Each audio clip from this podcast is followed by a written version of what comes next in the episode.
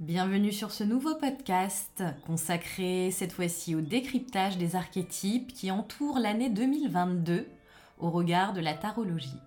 Je suis Sona et ce podcast est proposé par konosam.com.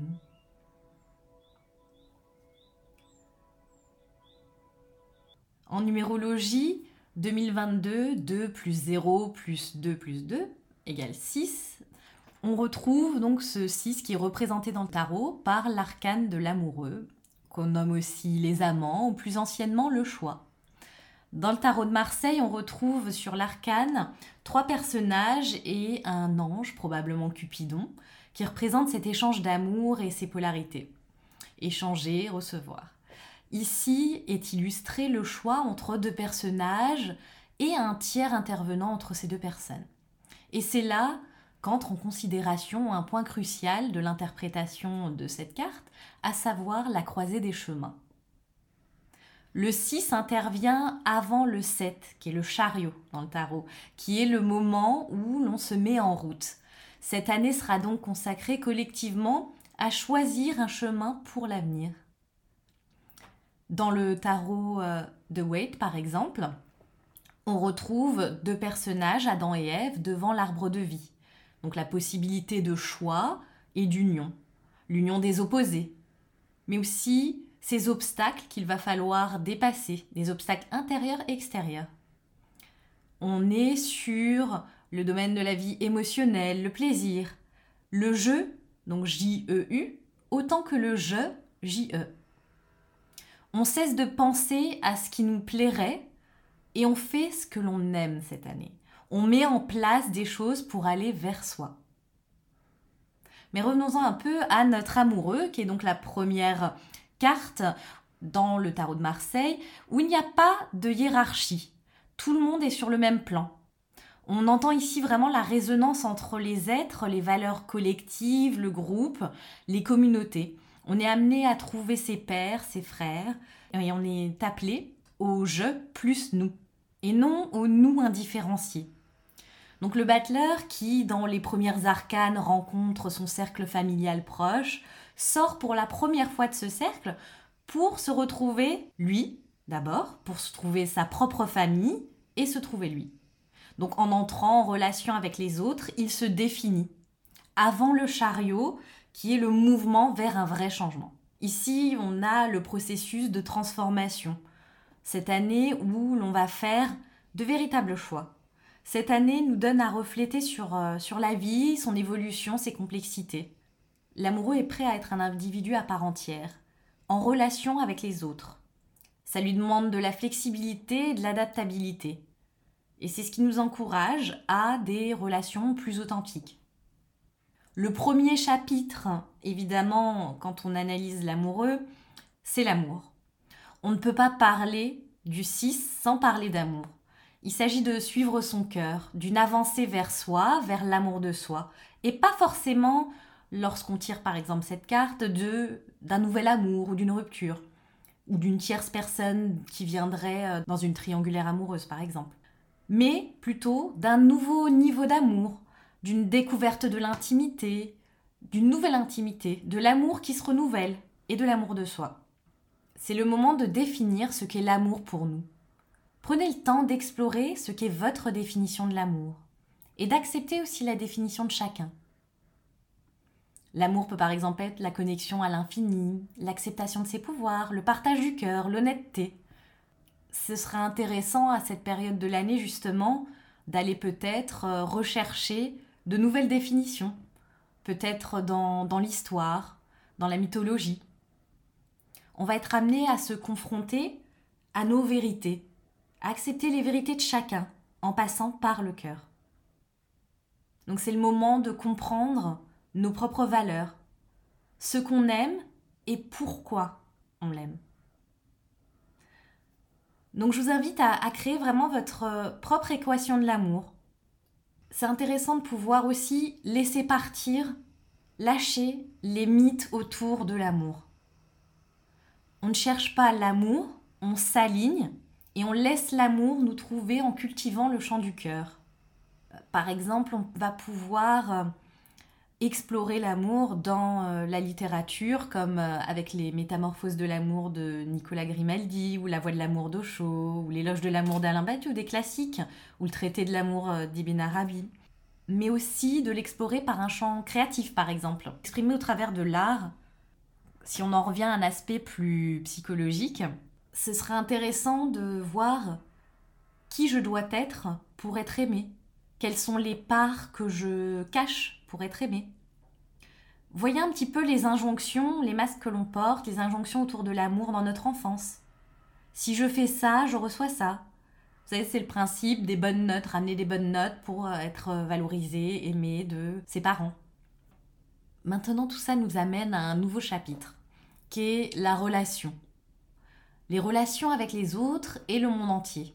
Comment on l'expérimente, quelle relation a-t-on avec son travail, son art, et ainsi de suite. C'est au-delà de la relation avec les personnes.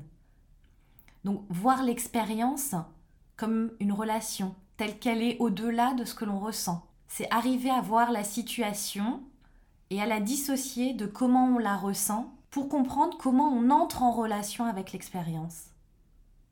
L'amoureux résonne avec la loi de 3. Donc 1 plus 1 crée le 3. Donc c'est cette euh, impulsion créative, cet acte de création, de rentrer en relation avec quelque chose ou quelqu'un. Quand deux personnes se rencontrent, que se passe-t-il? Quelles sont mes muses, mes inspirations? Donc comment je co-crée cette relation? C'est au niveau créatif vraiment intimement lié à cet acte de création du lien entre deux personnes. Par exemple, sur un plan intime, qu'est-ce que l'on crée quand on fait l'amour? L'amoureux, c'est l'archétype de l'artiste, de la muse, de l'imagination. Sur le plan collectif, par exemple, ça va être euh, des collectifs artistiques, des groupes musicaux. C'est faire avec les autres. C'est avoir un effet miroir, se regarder au travers des yeux de l'autre. Quels sont les masques?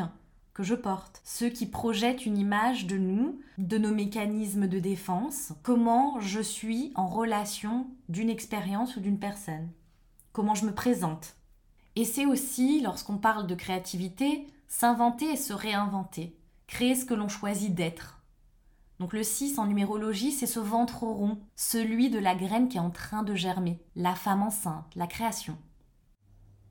On va maintenant aborder une nouvelle partie, un nouvel aspect de cette euh, arcane, qui est le choix. Quel est le choix que je suis prêt à faire? L'an dernier, la notion de choix était compromise donc sous l'influence du pape, du 5. Cette année, on va retrouver beaucoup plus de possibilités. Il faut comprendre le nombre de choix qu'on fait quotidiennement.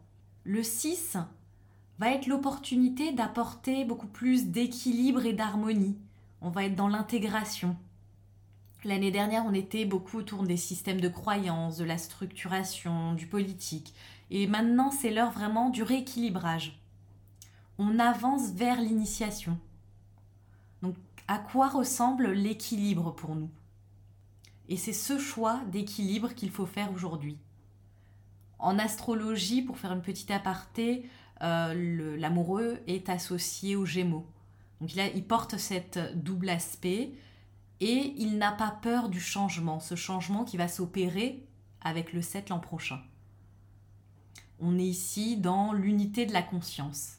La nature, par exemple, va beaucoup nous aider avec ça le rapport et la relation à la nature, ressentir cet aspect infini, se connecter justement à l'infini de l'univers. Je voudrais vous lire à ce sujet justement un extrait de La Voix du Tarot de Jodorowsky, et c'est un extrait Et si l'amoureux parlait?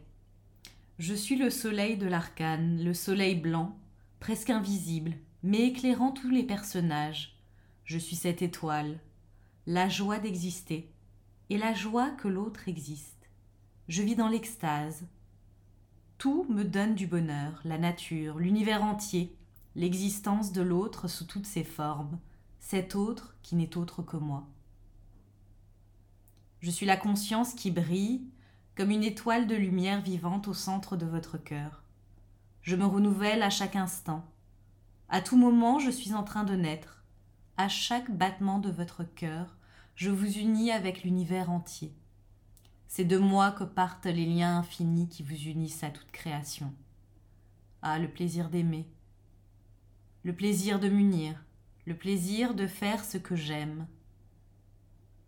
Messager de la permanente impermanence, je renais à chaque seconde. Je suis comme un archer nouveau-né qui lance des flèches vers tout ce que ses sens peuvent capter. N'hésitez pas aussi cette année justement à faire le choix d'apprendre de nouvelles choses. Ce qui est important, c'est vraiment qu'on soit dans le plaisir, de ne pas apprendre quelque chose pour, pour l'apprendre parce que c'est nécessaire, mais au contraire parce qu'il y a une notion de plaisir derrière. Lorsqu'on parlait de cette métaphore, de cette graine qui est en gestation, ce qui est intéressant, c'est de, de se dire que cette année, on est sur l'entretien de notre jardin intérieur. On est en train de créer notre propre écosystème. Donc il y a des, des graines qui vont voilà exploiter leur potentiel plus que d'autres. Donc c'est savoir arroser les graines qui sont en train de germer et non pas celles qui restent dormantes. Et la floraison sera l'an prochain. Je vais passer aux ombres de cette de cet arcane de l'amoureux. Parfois, on aura tendance à, à se projeter, à, à essayer de s'échapper, et on aura tendance à la distraction. On aura tendance à vouloir se soigner, soigner ses blessures, alors que ce qui nous est demandé, c'est de lâcher pour progresser là. On est dans un temps de proactivité où on doit faire générer du changement. On est dans une année active et non pas passive du tout. Active à l'intérieur comme à l'extérieur. Ça sous-entend pas qu'on n'est pas dans la patience ou parfois dans le repos. Le repos, c'est aussi une forme d'action. Choisir de s'arrêter pour laisser le temps d'émerger. C'est aussi une possibilité. Donc cette année, pour résumer, ce qui nous est demandé, c'est de ne pas en arrivant à la croisée des chemins, de se dire que tout est déjà là, mais plutôt d'observer ce qu'il y a autour et de faire un choix pour avancer, traverser le chemin, y aller. Parce que le risque sinon ce serait l'enfermement, l'inertie. Donc choisir, trancher, se concentrer sur une chose à la fois. En relation à l'autre, traiter une facette à la fois.